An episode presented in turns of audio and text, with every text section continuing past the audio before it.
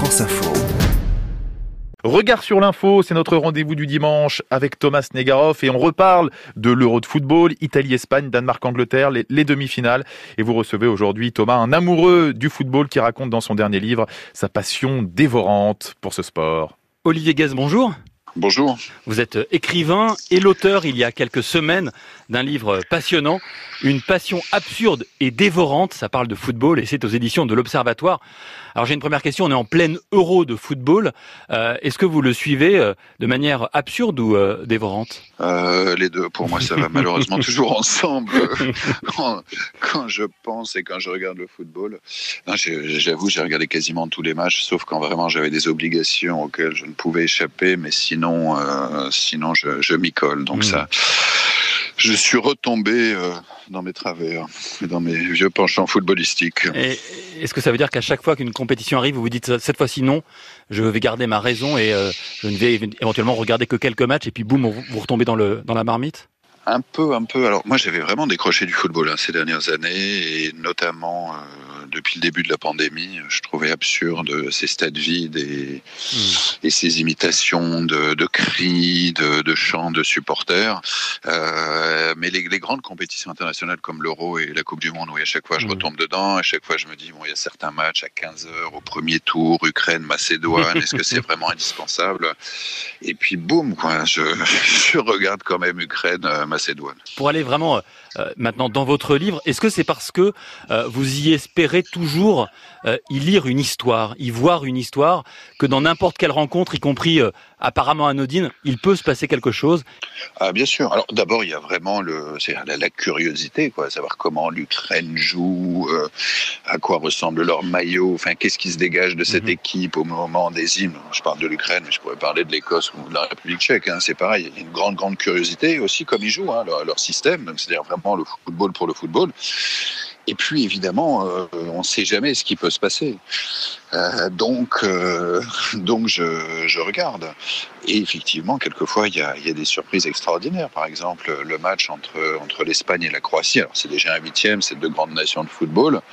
Euh, c'est un match qui, qui, va rester dans l'histoire. C'est comme dans les années 50, 5-3. Bon, je ne parle pas du France-Suisse, euh, qui aussi restera dans, dans les mémoires.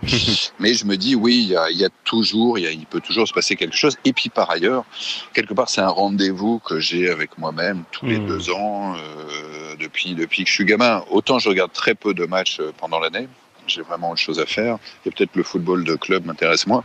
Autant le, le football international des, des, des, équipes nationales euh, continue de, de m'intéresser parce que justement ça véhicule euh, bien plus que, que du football. Mmh. Est-ce que c'est euh, pour vous, peut-être pour beaucoup d'autres, une rencontre avec le petit garçon que vous étiez à chaque fois? Oui et non. Oui quelque part, il y a cette espèce de, cérémonial, il y, a, cette espèce de, de Madeleine qui est de, de, regarder du football de la mi-juin à la, mi-juillet euh, jusqu'à l'overdose. Mais, mais pas seulement. C'est, euh, je veux dire, c'est intéressant de voir les, les, équipes nationales comme, euh, comme celle de la Turquie ou de la Russie. Qu'est-ce qu'elles véhiculent mmh elles sont très très elles sont très très mauvaises que je trouve très intéressant. Euh, mais euh, mais c'est pas innocent quand, quand c'est la Turquie d'Erdogan qui joue au football. Erdogan était euh, au stade à Bakou. Ça raconte aussi certaines choses. Donc à la fois oui il y a cette espèce de cette espèce de, retour en arrière un petit peu.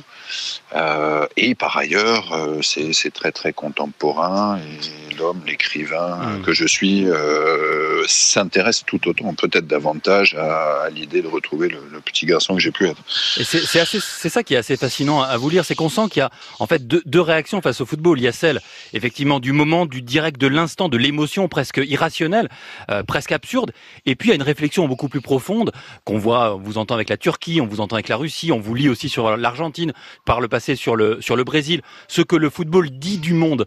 C'est-à-dire qu'il y a vraiment deux choses. Il y a quelque chose de très réflexif et quelque chose de très instinctif. Complètement, complètement c'est euh, bah, c'est l'idée de la passion. La passion absurde, elle est là, c'est-à-dire regarder un Ukraine Macédoine euh, alors que j'ai vraiment autre chose à faire dans l'absolu, et, euh, et dévorant parce que euh, vous partez d'un match comme ça qui a priori n'a aucun intérêt et qui ça, ça peut vous mener à toutes sortes de, mm. de réflexions, une espèce de, de, de, grille de lecture du, du monde, de la planète, des équilibres économiques, géopolitiques, financiers, médiatiques, que sais-je, tout ce que véhicule le, le, le football euh, contemporain. Merci beaucoup, euh, Olivier Guez. Je rappelle le titre de votre livre, Une passion absurde et dévorante. On a mieux compris les termes du sujet aux éditions de l'Observatoire. Euh, merci et bonne fin d'euro. Merci à vous aussi.